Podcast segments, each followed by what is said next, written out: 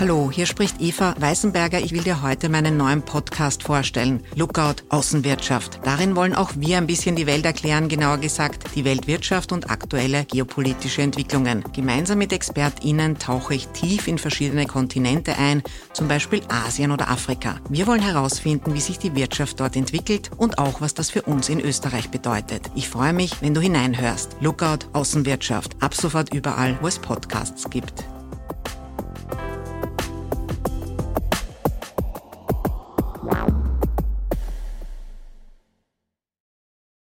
Danke, lieber Martin bzw. Captain, dass du Erklär mir die Welt jetzt unterstützt. Wir haben jetzt seit langem wieder ein leichtes Wachstum bei den UnterstützerInnen statt eine starke Reduktion. Jeder Einzelne und jede Einzelne hilft. Also vielen Dank für deinen Beitrag. Wenn du auch Erklär mir die Welt wichtig findest, dann unterstütze den Podcast auf erklärmir.at slash support. Los geht's mit der heutigen Folge.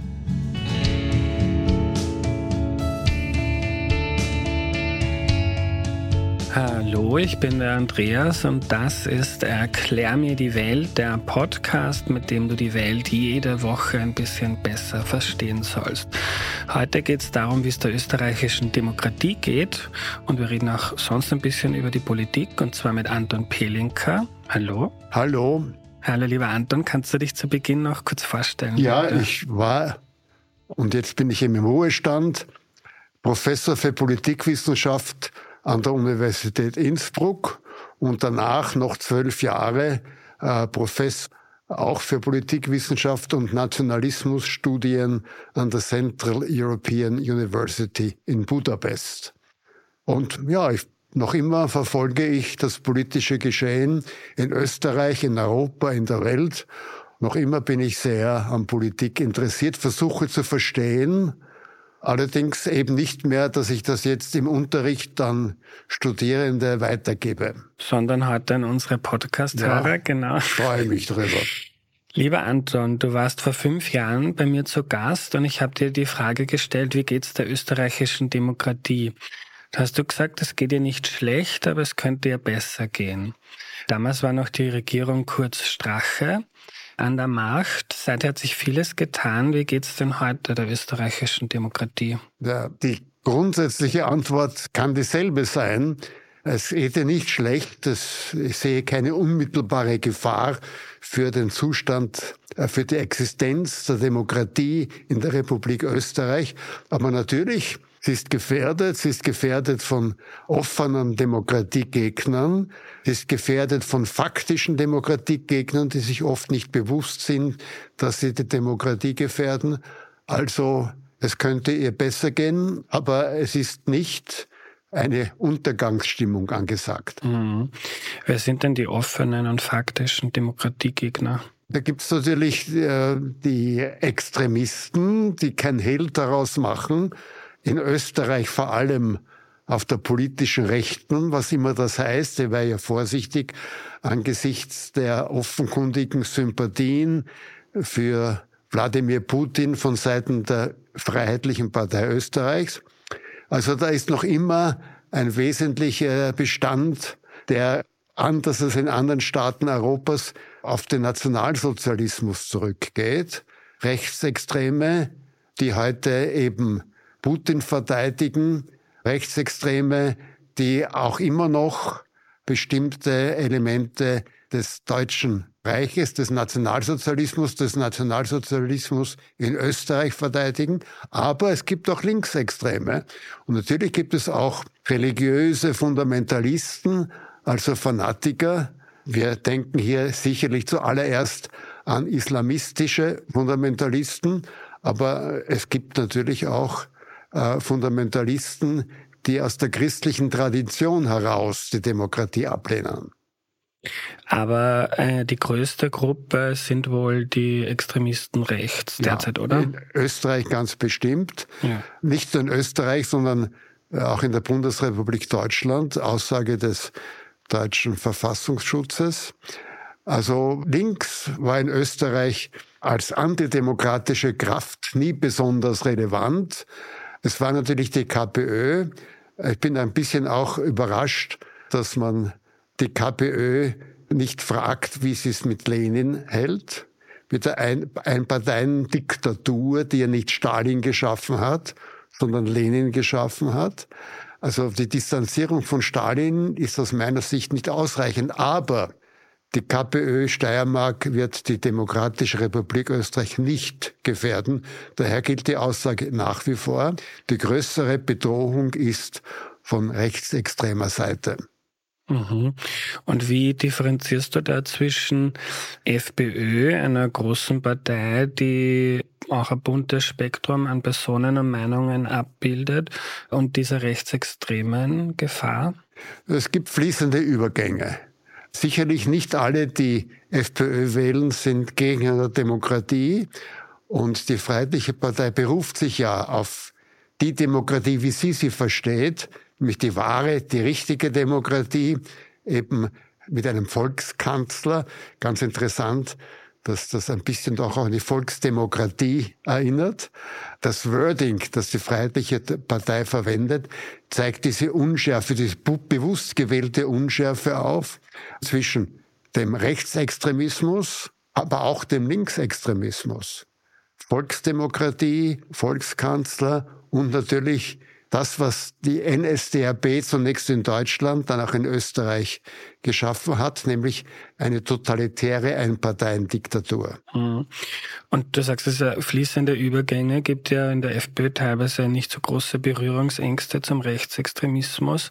Unter Hofer hat man sich auch noch stärker abgegrenzt. Unter Kickel hat sich das jetzt auch wieder verändert. Ja, es macht Sinn für die Freiheitliche Partei, dass sie sich im Zweifel distanzieren kann vom offenen Rechtsextremismus, vom gewaltbereiten Rechtsextremismus und gleichzeitig aber das in einer Grauzone lässt, so dass Rechtsextremisten nicht etwas außerhalb der Freiheitlichen Partei machen müssen, sondern sich noch immer eingeladen fühlen. Man sieht das etwa auch bei den Identitären, die ja eine eigentlich europaweite rechtsextreme Bewegung sind es ist nur so, dass der Sprecher der Identitären in Österreich eine europaweite Prominenz erreicht hat. Das ist ein Beispiel, dass die Freiheitliche Partei ein bisschen das offen lässt. Respektiert sie die Identitären oder grenzt sie sich entschlossen ab von den Identitären? Letzteres offenkundig nicht. Und die Definition von Extremismus ist ja nicht, dass man jetzt radikal eine Meinung vertritt, sondern dass man auch bereit ist, zu Gewalt zu greifen, um Dinge zu verändern und nicht im demokratischen System. Sicherlich ähm, äh, äh, politischer Extremismus in einer Demokratie zeichnet sich aus, dass er gegen die Kernspielregeln der Demokratie ist, nämlich Respekt vor der Vielfalt der Meinungen und Identitäten, Akzeptieren von fairen Wahlergebnissen, Beispiel Donald Trump ist hier ein Problemfall. Es ist ein Zeichen für eine reife und gesicherte Demokratie, wobei gesichert immer nur auf Zeit gesichert heißen kann.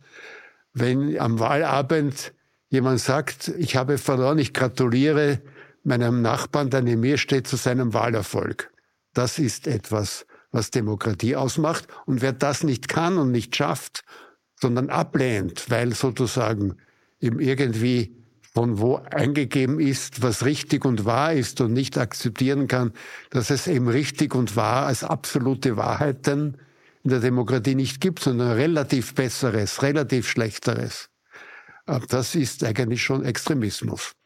Aber es hat die FPÖ zum Beispiel Wahlergebnisse in Österreich immer akzeptiert. Ja, bisher, ich kenne keinen Fall, dass die Freiheitliche Partei Wahlergebnisse nicht akzeptiert hätte, habe, hätte. Das heißt, die Freiheitliche Partei als solche betreibt Politik im Rahmen der Spielregeln der Demokratie. In diesem Sinn ist die Freiheitliche Partei in ihrer Gesamtheit nicht rechtsextrem, aber es gibt innerhalb der Bandbreite, der die Freiheitliche Partei auch wie andere größere Parteien hat, äh, Erscheinungen, die rechtsextrem sind. Stichwort Identitäre. Mhm.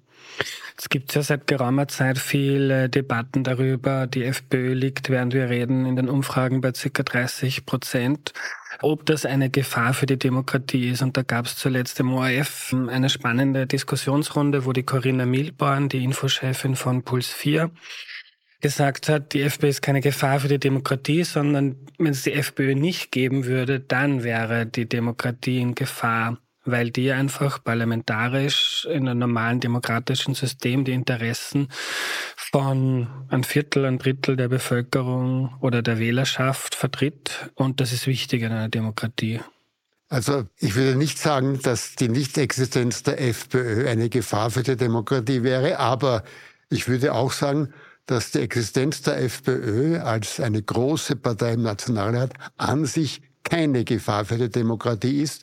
Wir müssen uns ja nur vorstellen, bei Umfragen, offenkundig seriösen Meinungsumfragen mit repräsentativen Stichproben, wenn gefragt wird, wer soll auf keinen Fall regieren, kommt immer Herbert Kickl heraus. Das heißt, es gibt eine Mehrheit gegen die FPÖ. Die Stärke der FPÖ ist eine relative Mehrheit. Sie braucht daher den Spielregeln des Bundesverfassungsgesetzes und der parlamentarischen Demokratie entsprechend einen Koalitionspartner, vielleicht sogar zwei Koalitionspartner, um zu regieren. Eine relative Mehrheit in einem parlamentarischen System allein bedeutet keinen Anspruch auf Regierungsmacht. Wolfgang Schüssel wurde Anfang 2000 Bundeskanzler. Da war er der Kanzlerkandidat der drittstärksten Partei.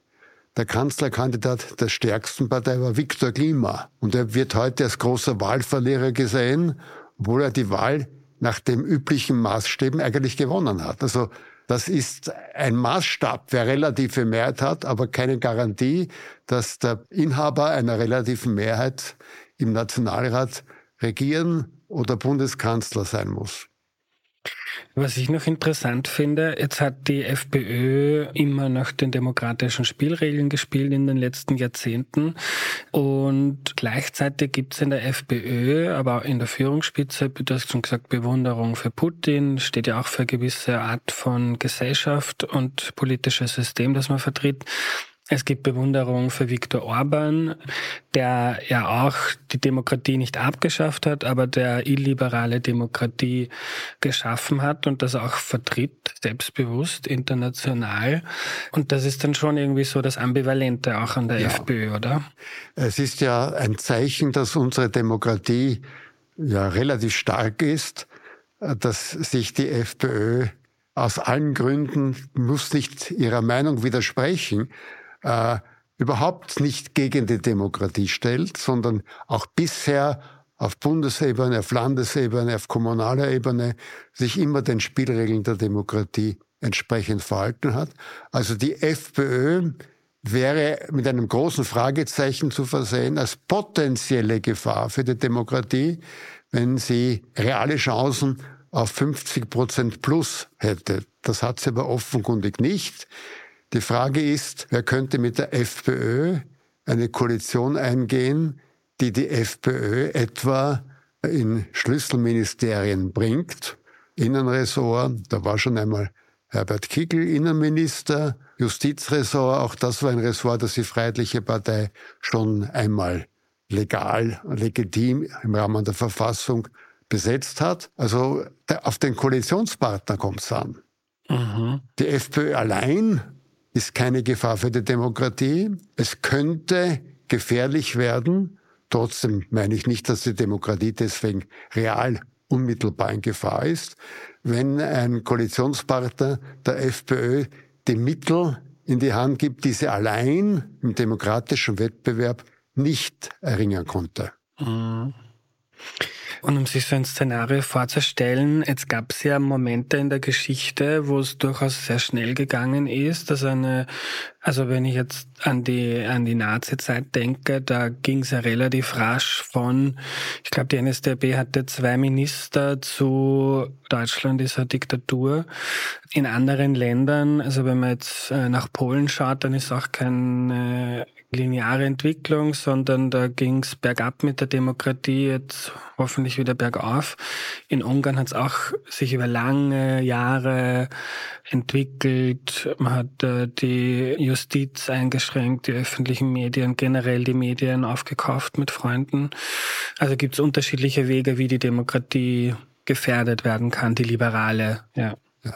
Wenn wir an die Zeit nach 1918 denken, die Zeit des, dazu, zwischen den beiden Weltkriegen, äh, die Zeit, die geprägt wurde von den Friedensverträgen, die in, im Großraum Paris abgeschlossen wurden. Da war eine ganz and, ein ganz anderes Umfeld. Als in Österreich 1933 die parlamentarische Demokratie ausgeschalten wurde, hat bereits Benito Mussolini in Italien regiert, Adolf Hitler in Deutschland regiert, der Reichsverbesser Horthy in Ungarn regiert. Von den Nachbarn des damaligen Österreich war eigentlich nur die Tschechoslowakei und die Schweiz noch Demokratien.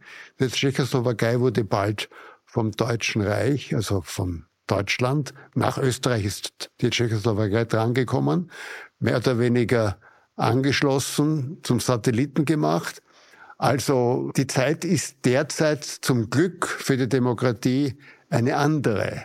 Und wir dürfen auch nicht vergessen, äh, dass das polnische Wahlergebnis natürlich gezeigt hat, dass nirgendwo in EU-Europa die Demokratie quasi verloren hat, sondern dass es Gefahren gibt, gegeben hat.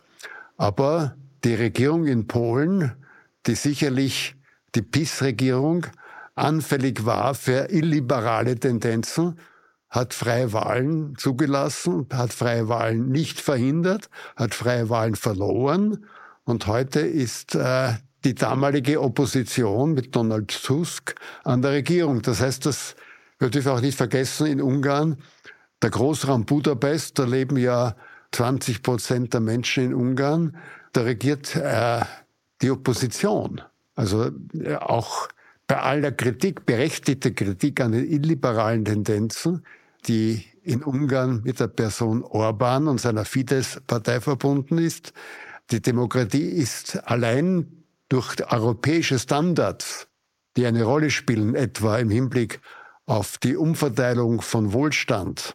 Die Demokratie ist viel besser aufgestellt, als es etwa vor 90 oder 100 Jahren in Europa der Fall war. Mhm sind wir nicht bei weitem nicht in der Zwischenkriegszeit dann auf dem Niveau, aber international gibt es schon Tendenzen, wo die Demokratie unter Druck kommt. Wenn man jetzt die Republikaner, die größte oder zweitgrößte Partei bei den Wahlen in Amerika anschaut, wo ein gut Teil die Wahlergebnisse nicht akzeptiert hat. Wenn man schaut nach Indien, immer als die größte Demokratie bezeichnet, gibt es auch sehr starke illiberale Tendenzen. Also das Umfeld wird zumindest nicht demokratiefreundlicher, oder? Die Frage ist immer nur, womit man den gegenwärtigen Zustand vergleicht.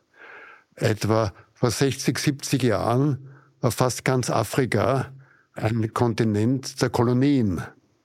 Dann wurde die Entkolonialisierung begonnen. Das Ergebnis war eine ausnahmsweise eine stabile Demokratie, aber immerhin in Südafrika gibt es ein Vielparteiensystem, gibt es politischen Pluralismus, gibt es Respekt vor Wahlergebnissen.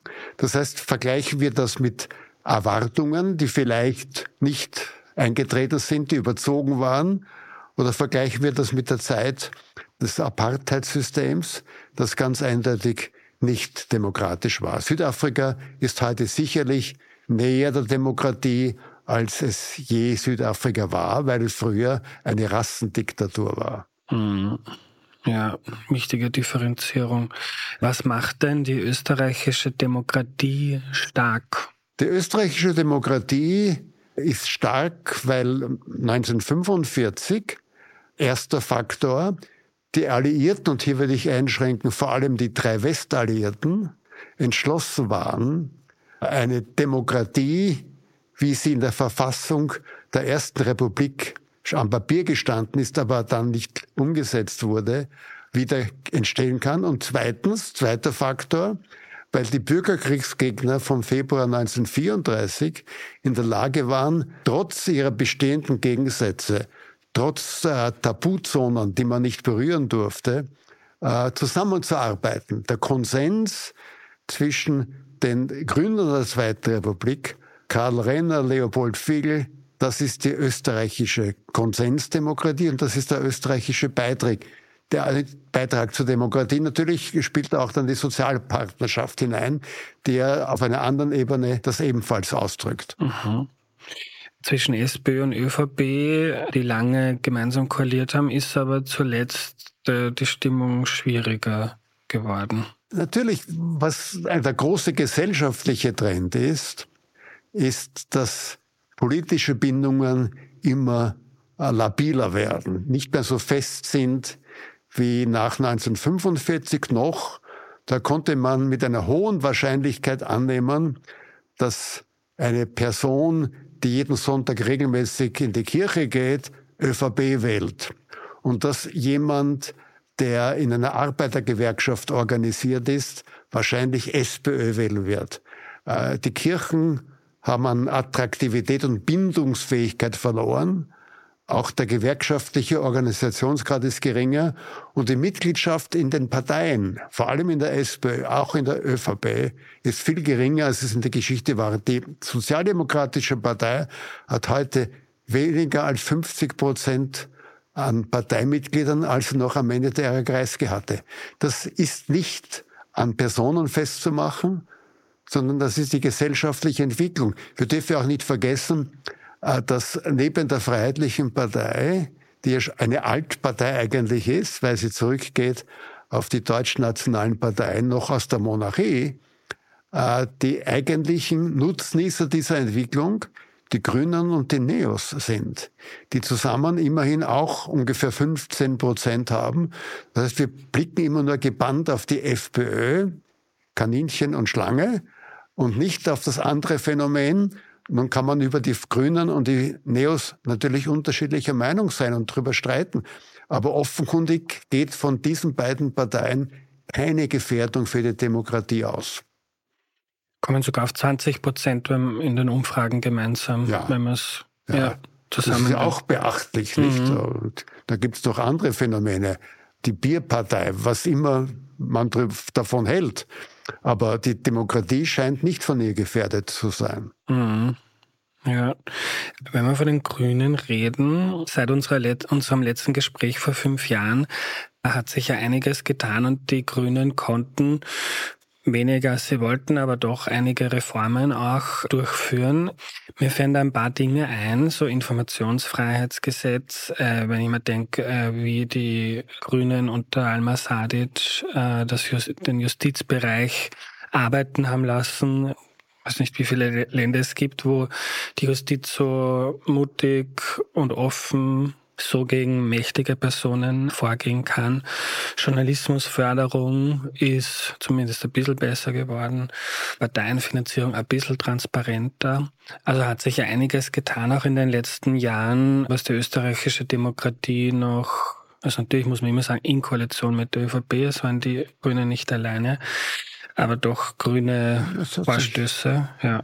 Ich würde noch hinzufügen, auch die Einführung dass Untersuchungsausschüsse ein Minderheitenrecht geworden sind.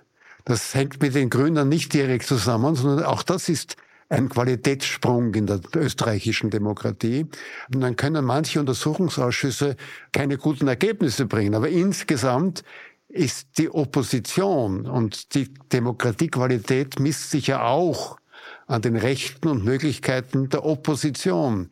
Das ist auch ein Zeichen, das hat es vor 20 Jahren noch nicht gegeben.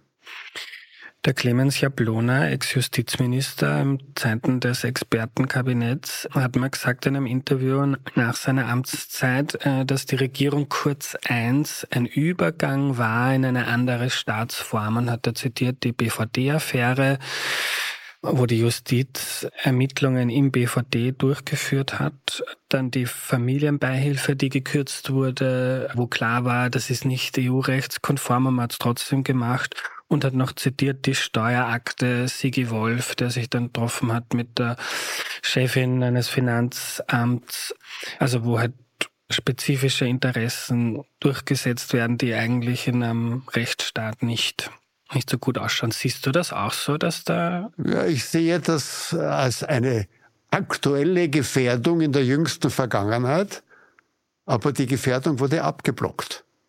Das heißt, es ist ja alles das nicht eingetreten, was passiert ist.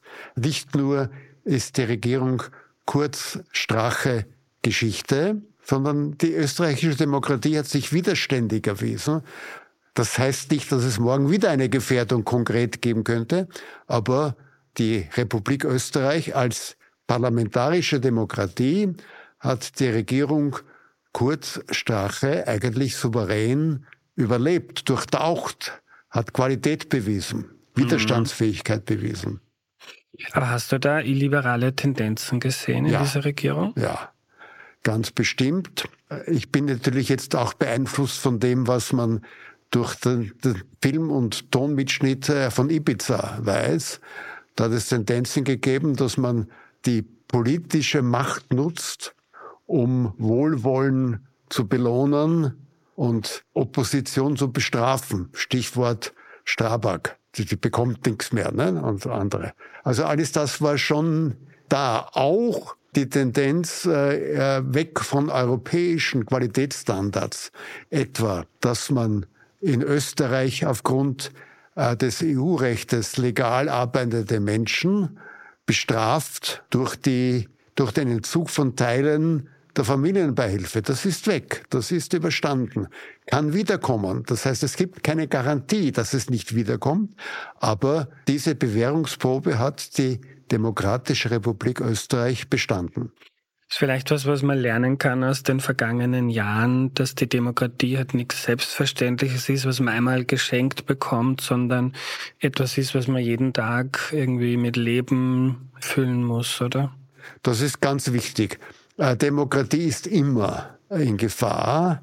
Äh, die Demokratie muss immer äh, geschützt werden. Aber wir dürfen auch langfristig das langfristig nicht übersehen. Vor ungefähr 100 Jahren hat die Mehrheit der Bevölkerung in Österreich erst das Wahlrecht bekommen, die Frauen. Und ich sehe das als ein Problem, eine Aufgabe für die Demokratie in Zukunft, dass ein wachsender Prozentsatz legal in Österreich lebender nicht wählen darf, weil der Zugang zur Staatsbürgerschaft so schwer gemacht ist. Dass die Inklusion grundsätzlich aller, das ist die Aufgabe der Demokratie, in der Ersten Republik ist das den Frauen zugute gekommen. Jetzt sollte es auch den Nicht-Staatsbürgern, die zwar in Österreich legal leben, von österreichischen Gesetzen betroffen sind, an deren Zustandekommen sie nicht wirken konnten, die in Österreich Steuern zahlen, über das Steuersystem haben sie keinen Einfluss, weil sie nicht wählen dürfen. Das ist das nächste Ärgernis. Und es sind immerhin einige hunderttausend, ich glaube sogar über eine Million. Mhm, über äh, eine Million, ja. Über eine Million, die legal in Österreich leben. Der Sonderfall EU-Bürger, die ja äh, kommunales Wahlrecht genießen, einmal ausgenommen. Die sind sozusagen eine Gruppe der Diskriminierten, aber weniger Diskriminierten, äh, wenn etwa legal in Österreich lebende äh, iranische äh, Krankenpfleger oder indische äh, Haushaltshilfen. Das ist das Nächste.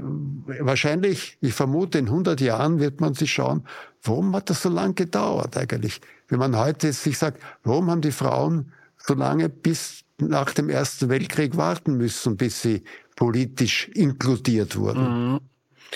Jetzt gibt's Kritiker deiner Position, die auch die Position vieler anderer ist, die sagen, ah, das Problem bei vielen ist ja nicht, dass sie die Kriterien, die streng sind, nicht erfüllen, sondern die haben eine Staatsbürgerschaft, zum Beispiel aus der Türkei oder aus dem ehemaligen jugoslawischen Land und die wollen die nicht aufgeben und Doppelstaatsbürgerschaften gibt's kaum in Österreich. Das heißt, die entscheiden sich bewusst, ich bin lieber Türke als Österreicher und wenn diese Entscheidung so fällt, dann dürfen die halt nicht mitentscheiden. Sie könnten sich auch anders entscheiden. Das ist sicherlich eine heikle Frage und da weiß ich keine einfache Antwort darauf. Sicherlich keine Patentlösung, aber da in der Europäischen Union es einen Binnenmarkt gibt, der bedeutet, dass wer Staatsbürger in Portugal ist, kann in der Republik Österreich leben und arbeiten, ohne darum ansuchen zu müssen. Es muss eine europäische, eine EU-Lösung geben und keine österreichische Lösung. Am besten ist, wenn die EU sich der Sache annimmt. Und da gibt es ja auch äh, unterschiedliche Tendenzen. Äh, der Zugang zur Staatsbürgerschaft ist ja auch ähm, unterschiedlich. Zum Beispiel haben de facto Menschen etwa aus der Türkei oder Menschen aus anderen islamisch geprägten Gesellschaften es schwerer, das zu nützen, als zum Beispiel ein Bürger, eine Bürgerin der Schweizer Eidgenossenschaft, die einfach sozusagen, Schweiz sowieso, ihr seid ja unsere Kultur. Der Begriff Kultur wird dann verwendet, um Diskriminierung zuzudecken. Aber das Problem ist da. Mhm. Es ist vielleicht einfacher bei den Frauen gewesen, also die Frauen sollen die gleichen Rechte wie Männer haben. Das ist bei der Doppelstaatsbürgerschaft, bei der Mehrfachstaatsbürgerschaft schwieriger. Aber es gibt schon Beispiele, die zeigen, etwa, dass äh, Menschen, die, weil sie aus Familien stammen, die 1938 und danach vom Nationalsozialismus vertrieben wurden und inzwischen brasilianische oder US-amerikanische oder auch äh, japanische Staatsbürgerschaft zum Beispiel haben, denen hat man es leichter gemacht, die österreichische zurückzubekommen, indem man gesagt hat, ihr dürft natürlich die behalten, die Staatsbürgerschaft des Staates der Zuflucht geboten hat. Wenn man will, findet man Lösungen, aber Probleme gibt's. Mhm. Jetzt ist für eine liberale, lebendige Demokratie auch die Medienlandschaft sehr wichtig. Ich habe äh, vor kurzem einen Kaffee getrunken mit einem Herausgeber und der hat jetzt so mit Blick auf die starke FPÖ so davon gesprochen, dass er sich Sorgen macht, dass das so wie die österreichischen Medien aufgestellt sind, dass die nicht besonders wehrhaft und schlagfertig sind, wenn es illiberale Tendenzen gäbe. Und hat da angeführt zum Beispiel die finanziellen Probleme, in denen viele Medien sind. Also fast alle Zeitungen haben heuer Kündigung oder 2023 Menschen kündigen müssen, Mitarbeiter.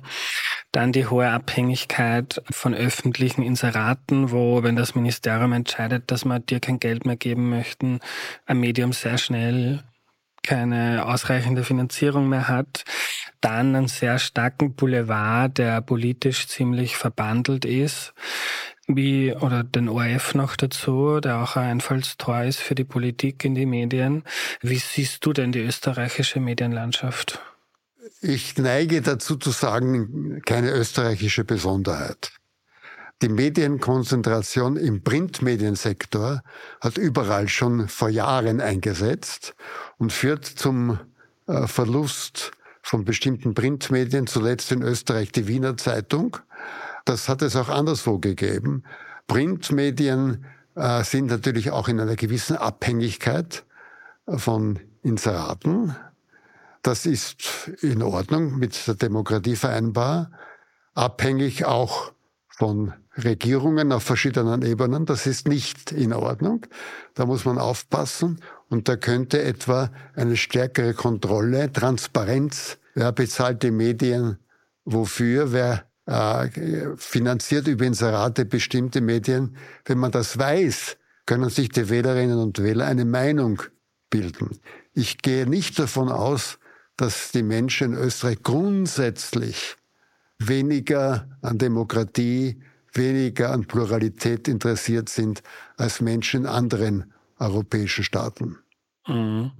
Also Medientransparenzgesetz gibt schon, wo man sich wirklich nachschauen kann, welches Ministerium hat jetzt wo Inserate geschalten. Und das hat man ja zum Beispiel auch so schön gesehen bei der in der Regierungszeit Kurt, ähm, wie die Inserate im Bundeskanzleramt zum Beispiel explodiert sind in der Zeit, weil das halt einfach auch eine Möglichkeit ist, um Einfluss zu nehmen. Ja, das, das ist äh, sozusagen angelegt in einem System, in dem Medien wissen, wenn sie entsprechende Dinge forcieren oder sozusagen vernachlässigen, dann bekommen sie von der Bundesregierung, Bundeskanzleramt oder auch von der Stadt Wien oder vom Land Niederösterreich mehr Unterstützung in Form von Inseraten. Transparent heißt aber, dass sich die Wählerinnen und Wähler ein Bild machen können und reagieren können. Noch einmal, ich halte das ein Zeichen für Stärke, dass diese, diese Medienkonzentration, Stichwort Ära Feimann bei der SPÖ, Stichwort Ära Kurz bei der ÖVP, nicht dazu geführt hat, dass der Wettbewerb so verzerrt wurde, dass wir von ungarischen Verhältnissen sprechen können. Mhm. Und in Summe ist es in Österreich durchaus so, dass man sich recht gut informieren kann über das politische Geschehen. Siehst du auch so? Das Problem ist freilich eines, das eben auch kein rein österreichisches ist. Es ist äh, mühevoll und zeitraubend und setzt einen Mindeststandard an Informiertheit voraus, um sich diese Informationen zunutze zu machen. Und ähm, das ist ungleich verteilt. Manche Menschen sind besser dafür gerüstet, manche Menschen weniger gut darauf vorbereitet. Äh, das ist aber eine Ungleichheit. Es geht ja nicht um Gleichheit, sondern um Chancengleichheit, dass alle Menschen die Chance haben, sich zu informieren. Nicht, dass alle Menschen gleich informiert sind. Ich halte nichts davon von der Vorstellung, dass man zunächst einen Informationstest aller politische Bildung mhm. ablegen muss, bevor man wählen darf. Ja. Und so mit der österreichischen Medienlandschaft bist du, bist du zufrieden oder fehlt dir etwas naja, im Diskurs? Ich bin natürlich schon auch beeindruckt, negativ beeindruckt, äh, wie rasch die Wiener Zeitung sterben musste. Noch dazu, wo eindeutig das Bundeskanzleramt quasi der Nutznießer ist mit der Medienakademie und so weiter. Das, der, Aufschrei war da, aber war nicht stark genug, um das zu verhindern, dass eine Tageszeitung äh, eine erkennbar parteiunabhängige Tageszeitung, die freilich abhängig war von ihrer Eigenschaft als Verordnungsblatt der Bundesregierung. Ah, das, hat, das war das Druckmittel, das man eingesetzt hat, äh, dass die so rasch sterben musste. Also ich sehe das bedauerlich. Ich kann auch nicht sagen, ob die sozialen Medien dafür Ersatz bieten. Aber äh, man kann niemanden zwingen, Geld für Qualitätszeitungen auszugeben.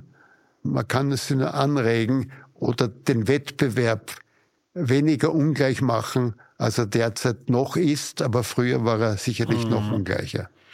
Und fairerweise den Kollegen gegenüber muss man dazu sagen, die gibt es ja noch, die Wiener Zeitung. Ja, sie heißt jetzt WZ, ist viel als, kleiner, als Print, jünger. Als Printmedium ist sie. Genau. Und die zum Beispiel, was ich auch interessant finde, die machen, man hat auch äh, Inhalte auf TikTok und Co., wo man noch wenig öffentlich-rechtliche Inhalte hat. Aber wenn du jetzt so sagst, so, es gibt gute Informationen, ist aber nicht gleich verteilt und oft ist die Hürde groß, der Zugang zu finden. Gerade deshalb ist auch ein öffentlich-rechtlicher Fernsehsender von Bedeutung für Demokratie? Also äh, nicht generell.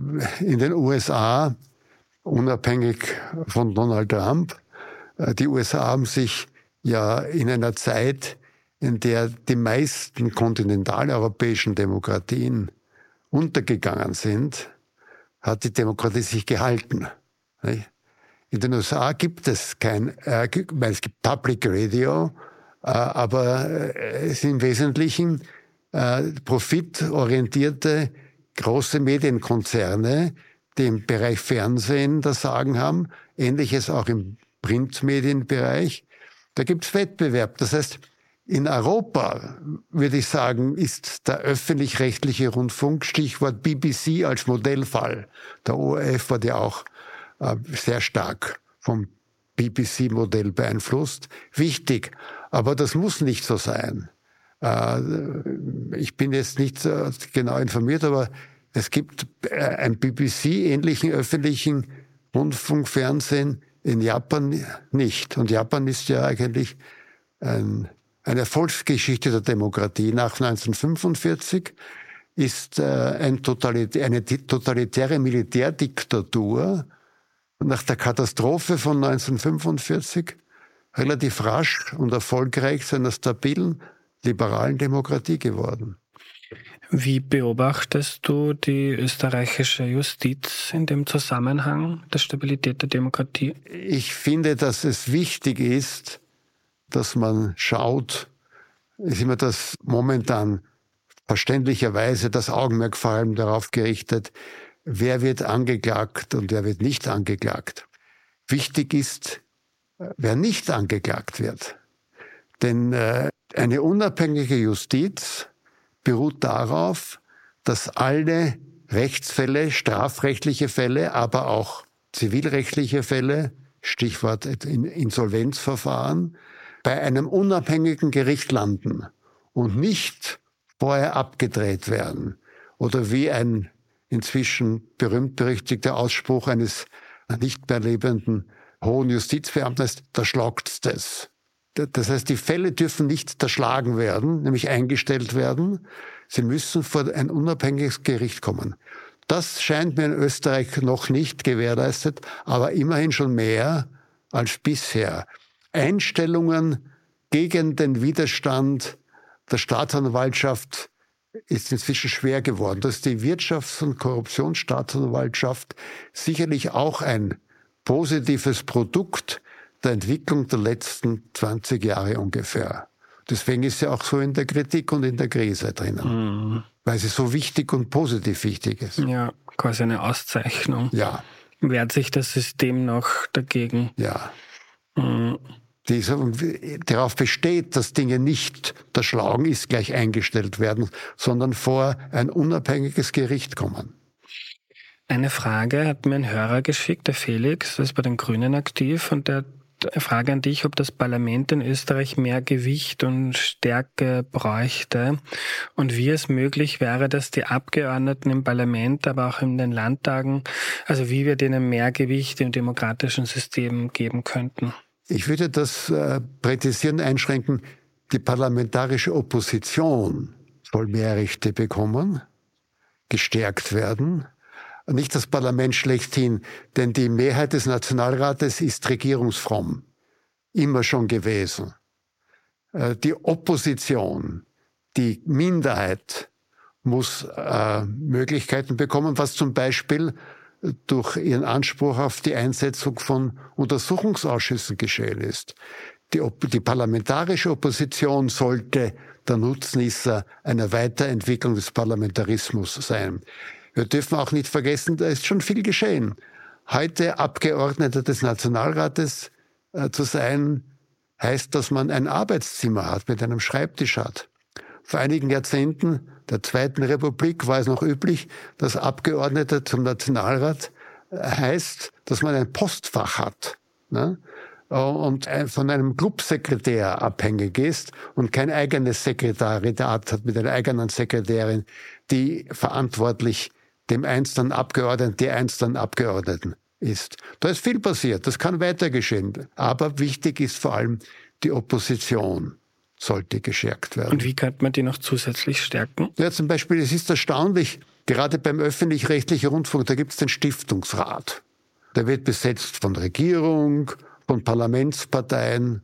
Ich würde sagen, wenn es die Regierung besetzt, dann muss die Opposition das besetzen, nicht die Parteien. Das führt dann dazu, dass ja jetzt auch in die Kritik, äh, glaube ich, des Verfassungsgerichtshofes gekommen, dass die Regierungsparteien doppelt profitieren. Als Regierung und dann als Partei. Und das geht auf Kosten natürlich der Opposition. Warum kann man nicht machen, dass etwa spiegelbildlich den Stärkeverhältnissen im Hauptausschuss des Nationalrates alle Parlamentsparteien Personen entsenden in den Stiftungsrat oder wie immer der dann heißt. Also Stärkung der Opposition zu Lasten der übergewichtig dominanten Regierungsmehrheit. Mhm.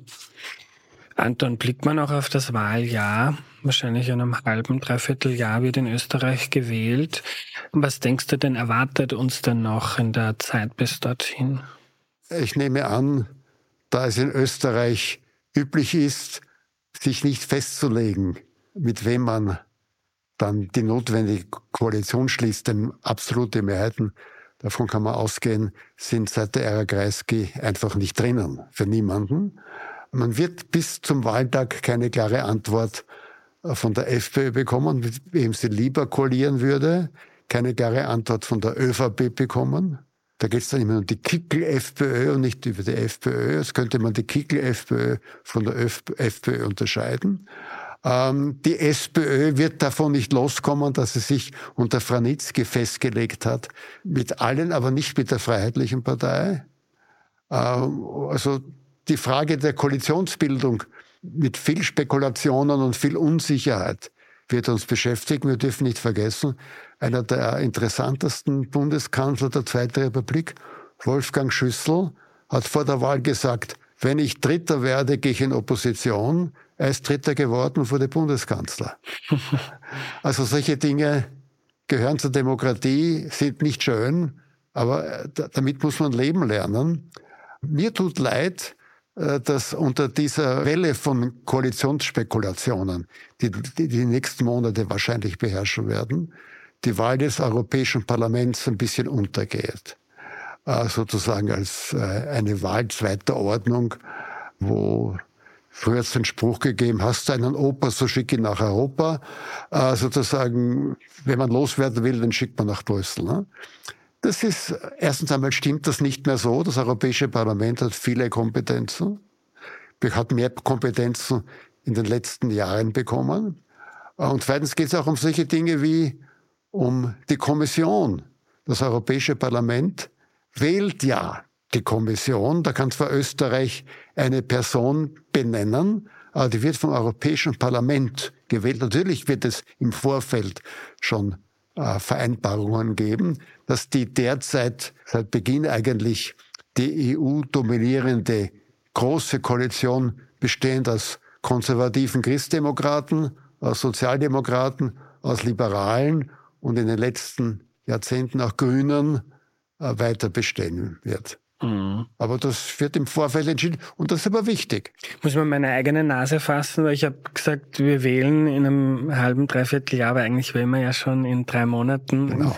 zum EU-Parlament.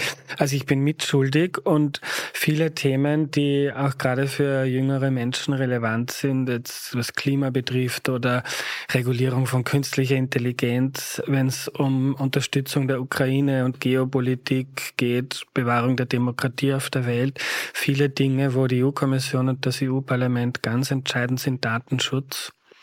Aber irgendwie hat sich das in, auch in den österreichischen Medien, ist das zu weit weg, zu kompliziert? Ich weiß es, es nicht.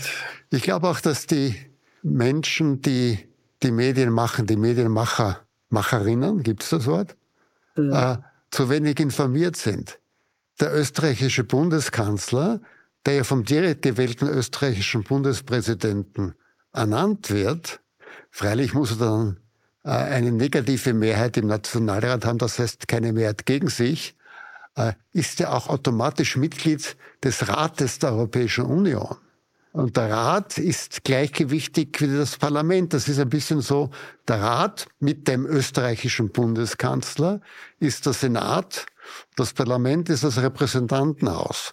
Und wenn die unterschiedliche Entscheidungen treffen, gibt es auch Kompromissausschüsse, wie im, am Vorbild der USA. Da kann man viel lernen, was es heißt. Und äh, daher ist die Frage, wer Bundeskanzler wird, auch von einer großen europäischen Dimension.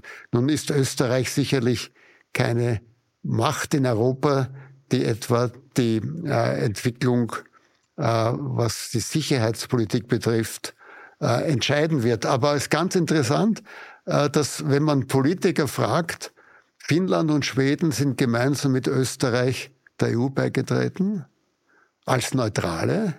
Finnland und Schweden sind mittlerweile Mitglied der NATO. Wird das in Österreich diskutiert? Jeder Politiker sagt sofort, dass, dafür gibt es keine Mehrheit im Land. Das stimmt momentan. Aber von einer politischen Qualität einer Person, einer Partei würde ich mir erwarten, dass sie auch meinungsbildend sich beteiligen an der Diskussion. Es ist ganz interessant auch, dass man zwar zur Kenntnis nimmt, dass Stichwort Putin-Freundlichkeit die Freiheitliche Partei die Partei ist, die am heftigsten die Neutralität verteidigt.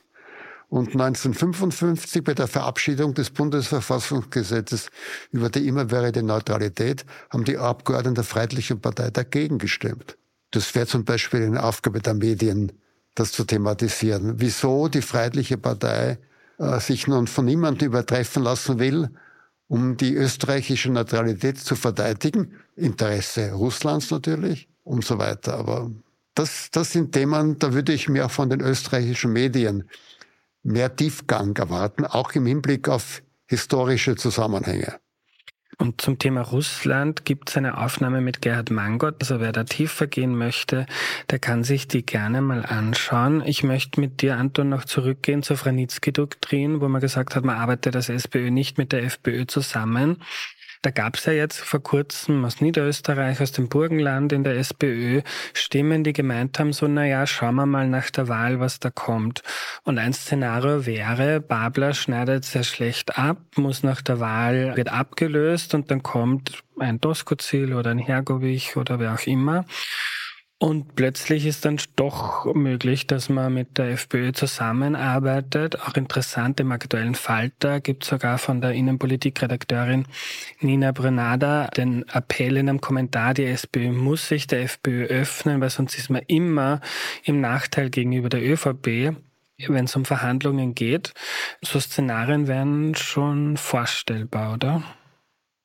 Die Zukunft ist offen, natürlich ist das nicht auszuschließen. Immerhin war ja die Sozialdemokratische Partei, damals noch Sozialistische Partei, die erste, die auf Bundesebene mit der Freiheitlichen Partei koaliert hat, äh, weil eben Bruno Kreisky genau das Argument gehabt hat, wir müssen uns öffnen, sonst sind wir im Spiel ständig ausgeschlossen Dritte.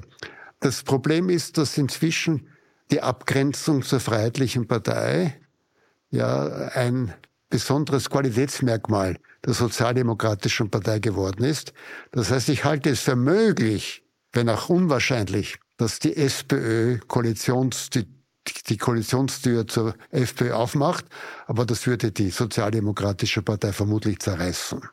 Daher rechne ich nicht damit, dass ich rechne damit, dass es vielleicht versucht wird, aber nicht, dass es gelingt, denn dann ist die Sozialdemokratische Partei vermutlich zerstört. Jetzt haben wir leider keine Glaskugel, aber viele gehen davon aus, äh, in Österreich gibt es tendenziell Mehrheiten rechts der Mitte. Und wenn die ÖVP die Möglichkeit hat, mit der FPÖ zu koalieren, dann wird sie das wahrscheinlich auch machen, auch weil sich die ÖVP und die SPÖ auch durch den Kandidaten Babler noch stärker voneinander entfernt haben und man einfach viel mehr Inhalte durchsetzen kann, es viel mehr Deckungs Gleichheit gibt zwischen FPÖ und ÖVP. Hältst du das auch für das wahrscheinlichste Szenario? Ist da der Kickel quasi da? Ich halte für es für ein wahrscheinliches, oder besser gesagt nicht unwahrscheinliches Szenario. Ob das wahrscheinlichste ist, das würde ich nicht behaupten wollen. Äh, natürlich gibt es da schon Szenarien. Man macht Herbert Kickel zum ersten Nationalratspräsidenten. Man weiß ja, Sobotka-Debatte, das ist ja formal das zweithöchste Amt in der Republik nach dem Bundespräsidenten. Und ein anderer Freiheitlicher wird Bundeskanzler nach einem relativen Wahlerfolg der Freiheitlichen Partei. Die ÖVP rettet einige Schlüsselressorts wie Finanz und Landwirtschaft, ähm, weil Ausscheiden aus der Regierung ist natürlich immer bitter. Das ist möglich, nicht unwahrscheinlich. Wie wahrscheinlich es ist, wäre wirklich der Blick in eine Glaskugel. Mhm. Also wenn ich jetzt noch weiter in die Glaskugel blicke, dann, wenn ich jetzt dann denke an das Szenario, das passiert, dann hat die FPÖ den Bundeskanzler, den ersten Nationalratspräsidenten und vielleicht einen recht populären Hofer, der bei den nächsten Präsidentschaftswahlen auch nicht chancenlos sein dürfte, wäre durchaus eine Machtkonzentration, mit der ich mich nicht sonderlich wohlfühlen würde. Ja, es hat ja solche Machtkonzentrationen schon gegeben. Etwa in den 70er Jahren. Da war der Bundespräsident ein Parteiloser, aber von der Sozialdemokratischen Partei, damals noch Sozialistischen Partei, nominierter. Der Bundeskanzler war der Chef der Sozialistischen Partei, die eine absolute Mehrheit im Nationalrat gehabt hat. Das heißt, äh, so mächtig war noch kein Bundeskanzler und keine Partei wie die Machtkonzentration der 1970er Jahre in der sogenannten Ära Kreisky. Und das hat die österreichische Demokratie blendend überstanden. Nun kann man sagen, die FPÖ ist eben nicht die SPÖ. Die SPÖ hat sozusagen äh, im Rahmen der liberalen Demokratie sich korrekt verhalten. Äh, Wahlerfolge soll man ja nicht selbst verhindern, das müssen andere verhindern. Äh, der Beweis, ob die FPÖ in diesem Fall auch so verfassungstreu wäre, da gibt es den schönen Ausdruck von Van der Bellen, die Eleganz der Bundesverfassung. Ne? Ähm, muss man sehen. Ähm, äh, wir dürfen auch nicht übersehen, dass das Jahr 2024 in die Geschichte vielleicht eingeht als das Jahr des Alexander van der Bellen. Das ist ein ganz wichtiger Akteur. äh, der freilich seine Grenze hat in einer stabilen Mehrheit des Nationalrates. Er kann eine Bundesregierung ernennen nach seinem freien Ermessen. Er kann zum Bundeskanzler jemanden ernennen, der gar nicht Berufspolitiker ist. Zwar unwahrscheinlich, aber möglich. Das heißt, Van der Bellen hat eine Vielzahl von Möglichkeiten, das Geschehen zu beeinflussen. Dort, Kestel hat das ja auch versucht im Jahr 2000, 1999, 2000, wogegen Kestel letztlich angerannt, vergeblich angerannt ist, dass unabhängig vom Bundespräsidenten Schüssel und Haider für ihre Parteien bereits ein Bündnis geschlossen haben. Das kann, dann ist die Macht des Bundespräsidenten am Ende, außer er riskiert eine Staatskrise. Mhm. Er nennt ein Expertenkabinett, wie das ja schon 2019 für einige Monate der Fall war, aber er riskiert damit, dass dann die bereits vereinbarte Koalition, in dem Fall aus ÖVP und FPÖ, diese Regierung mit Mehrheitsbeschluss stürzen wird. Dann bleibt ihm nichts anderes übrig, als wieder ein Expertenkabinett zu nennen, eine Minderheitenregierung. Übrigens Minderheitenregierung. Wir haben in Österreich eine Erfahrung mit der Minderheitsregierung, der Regierung Kreisky I. Die war aber eine versteckte Koalition mit der Freiheitlichen Partei. Es hat Absprachen gegeben, dass diese Regierung Kreisky die keine absolute Mehrheit im Nationalrat gehabt hat, äh, durch bestimmte Zugeständnisse an die Freiheitliche Partei, von der für ein Jahr toleriert wird, eine Toleranzvereinbarung. Also mit Minderheitenregierungen, da gibt es sehr viele Beispiele im skandinavischen Raum, im niederländischen Raum. Die können uns sehr lang halten, denn eine Minderheitsregierung, die vom Bundespräsident bestellt wird, besteht so lange, es keine Alternative einer Mehrheitsregierung gibt. Ähm, kann alles sein. 2024 vielleicht das Jahr des einzig direkt gewählten Politikers der Republik Österreich, Alexander van der Bellens. Zwei Szenarien würde ich mit dir gerne noch durchbesprechen. Das eine ist, Kommentatoren wie die Barbara Todt, die Innenpolitikchefin vom Falter, hat sich jetzt immer wieder dafür ausgesprochen, die beiden ehemaligen Großparteien SPÖ und ÖVP sollen sich wieder, sollen das wieder auf die Reihe bekommen und Österreich braucht dann wieder große Koalition, wenn man Alternative zu einer rechten Regierung möchte. Wie siehst du da die Wahrscheinlichkeit? Es wäre sozusagen sehr rational dass man sagt, wenn Kickel wirklich eine Gefahr für die liberale Demokratie ist, kann er nur verhindert werden durch eine Anti-FPÖ-Mehrheit. Stichwort Van der Bellen wurde so gewählt, indem die meisten sozialdemokratischen Wählerinnen und Wähler und viele ÖVP-Wählerinnen und Wähler äh, Alexander van der Bellen einen freiheitlichen Gegenkandidaten vorgezogen haben. Das heißt, die FPÖ hat eine absolute Mehrheit gegen sich, eine relative Mehrheit momentan für sich, aber eine relative. Die absolute Mehrheit ist antifreiheitlich gestimmt. Ähm, das ist natürlich ein Risiko, eine Koalition der Vernunft, ÖVP und SP und vielleicht noch Grüne oder Neos dazu, weil sie ÖVP und SP vielleicht gar nicht mehr 50 Prozent zusammen haben im Nationalrat. Das würde natürlich der Freiheitlichen Partei jede Möglichkeit geben, sich als Opfer darzustellen. Der Volkskanzler Kickel wird durch Palastintrigen verhindert von einer Einheitspartei, äh, deren einziges gemeinsames Interesse ist, den Volkskanzler Kickel zu verhindern. Ähm, es könnte sogar sein, dass eine solche Konstellation der Freiheitlichen Partei nützt dass sie so hofft, sogar in die Nähe der absoluten Mehrheit zu kommen. Das, das ist das Orban-System. Viktor Orban hat eine absolute Mehrheit. In Wahlen, die zwar nicht unbedingt fair waren, aber frei waren. Niemand wurde gehindert, in einem ungarischen Wahllokal für eine Oppositionspartei zu stimmen. Jedenfalls freier, als es in der Russischen Föderation möglich ist. Und wie gesagt, im Raum Budapest regiert die Opposition. Aber die Gefahr ist einer solchen Lösung, dass sie zwar kurzfristig sehr rational wirkt, wäre zum Beispiel auch möglich, wie das in der israelischen Demokratie schon einige Male passiert ist, äh, Kanzlerrotation. Ne? Wenn also nach zwei Monaten, äh, zwei Jahren gibt eine Partei der anderen Partei das Kanzleramt ab. Übrigens ist das Kanzleramt ja auch mystifiziert in Österreich. Der Bundeskanzler außer seinem Vorrecht, dass er Mitglied im Europäischen Rat ist, kann keinem Minister eine Weisung erteilen. Er kann bestenfalls dem Bundespräsidenten, da sind wir schon wieder bei Van der Bellen, äh, den Vorschlag machen, den Herrn sowieso oder die Frau sowieso aus der Regierung zu entlassen. Aber der Kanzler ist ein Minister unter anderem. Oder wie es so schön heißt, primus inter pares. Er ist ein Bundesminister, der halt im Ministerrat den Vorsitz führt. So what?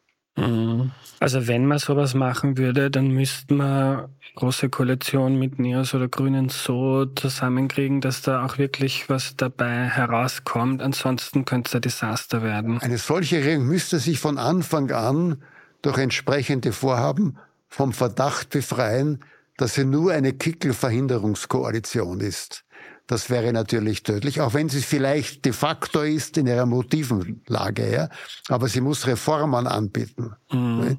Und da wäre zum Beispiel eine solche Koalition könnte vielleicht den Mut haben, die Neutralität nicht abzuschaffen, sondern eine Neutralitätsdiskussion zuzulassen. Wenn Finnland und Schweden, wir dürfen nicht vergessen, dass Finnland und vor allem Schweden gerade für die Sozialdemokratische Partei ein großes Vorbild waren. Finnland und Schweden gehen in die NATO und in Österreich diskutiert niemand darüber, was das bedeutet für Österreich. Und wir dürfen auch nicht vergessen, dass Stockholm von der Grenze zur Russischen Föderation weiter entfernt ist als Wien. Finnland hat eine lange Landgrenze mit Russland, das ist bekannt. Aber Schweden ist in einer ähnlichen geopolitischen Lage wie Österreich. Mhm. Und wie man es nicht machen sollte, das zeigt uns seit geraumer Zeit die deutsche Ampel deutsche Ampelregierung? Die deutsche Ampelregierung, unabhängig von ihren gegenwärtigen Problemen, ist quantitativ nicht vorstellbar. SPÖ, Neos und Grüne werden zusammen nicht 50 Prozent der Sitze im Nationalrat haben. Damit ist diese Idee ähnlich wie Träume, die Regierung Kreisky kommt wieder mit einer absoluten Mehrheit einer Partei. Äh, das ist unrealistisch. Ich verstehe schon, dass eine solche Ampelregierung gerade für eine sozialdemokratische Partei Attraktivität hat. Aber es ist unrealistisch. In der, in der nahen Zukunft, in zehn Jahren wissen wir nicht, was ist, kann alles möglich sein. Mhm. Der Christoph Hofinger von Sora oder ehemals Sora, Wahlforscher und Sozialwissenschaftler, hat im Falter so ein Szenario beschrieben, wenn die Bierpartei es in den Nationalrat schafft, dann wäre es denkbar, dass es eine Mehrheit quasi links der Mitte gibt mit SPÖ, Grünen, Neos, wenn man die zumindest kulturell links der Mitte verortet, und die Bierpartei.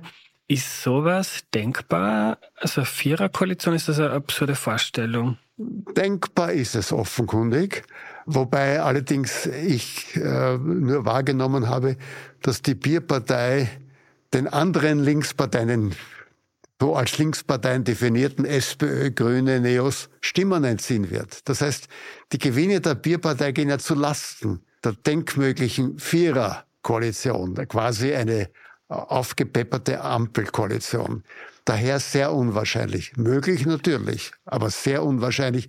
Wenn die Bierpartei erfolgreich ist, ist sie das vermutlich zu Lasten ihrer angedachten Koalitionspartner SPÖ und Neos und Grüne. Funktioniert wahrscheinlich nur, wenn es der Bierpartei gelingt, viele Nichtwähler zurück in die Wahlkabine zu holen. Das ist ja auch eine Entwicklung, die eigentlich in den letzten Jahrzehnten kontinuierlich, nicht dramatisch, aber immer weitergegangen ist. Der Rückgang der Wahlbeteiligung, der noch immer international gesehen sehr hoch ist, aber verglichen mit der Wahlbeteiligung der Anfangsjahre der Zweiten Republik schon jetzt auf einem anderen Niveau ist. Natürlich kann die Bierpartei auch, aber Stimmen der Nichtwähler gewinnen. Aber wenn sie Stimmen abzieht, wird sie vermutlich nicht Stimmen der Freiheitlichen Partei wegnehmen und kaum Stimmen der ÖVP wegnehmen. Das heißt, äh, sie geht auf jeden Fall auch zu Lasten ihrer denkmöglichen Koalitionspartner. Und wenn das Thema Nichtwählen interessiert, dazu gibt's auch ein Interview von mir, also auch da gerne mal reinhören. Und Anton, an dich hätte ich noch die Abschlussfrage. Was rätst du meinen ZuhörerInnen und ZuschauerInnen, wenn die sich für eine, jetzt gelernt, Österreich ist eine stabile Demokratie und die ist nicht unmittelbar in Gefahr, auch wenn Demokratien immer in Gefahr sind, weil sie nicht selbstverständlich sind. Wenn man sich einsetzen möchte für die Demokratie, was rätst du da? Nur zunächst einmal Interesse an der Politik und nicht ein, ein deutsches Abwenden mit diesen üblichen Lehrformeln, alle Politiker sind korrupt, warum soll ich mich dafür noch interessieren? Äh, erstens sind nicht alle Politiker korrupt. Zweitens, was heißt korrupt? Das heißt, für Politik interessieren und auch aktiv teilnehmen. Das muss jetzt nicht die aktive Teilnahme auf der Seite einer Partei sein, kann aber auch die Teilnahme auf der Seite einer Partei sein. Und was wir gesehen haben, äh, vor 30 Jahren äh, waren die Grünen gerade im Vordelberger Landtag vertreten. Als Sensation. Heute sind die Grünen selbstverständlich ein Akteur.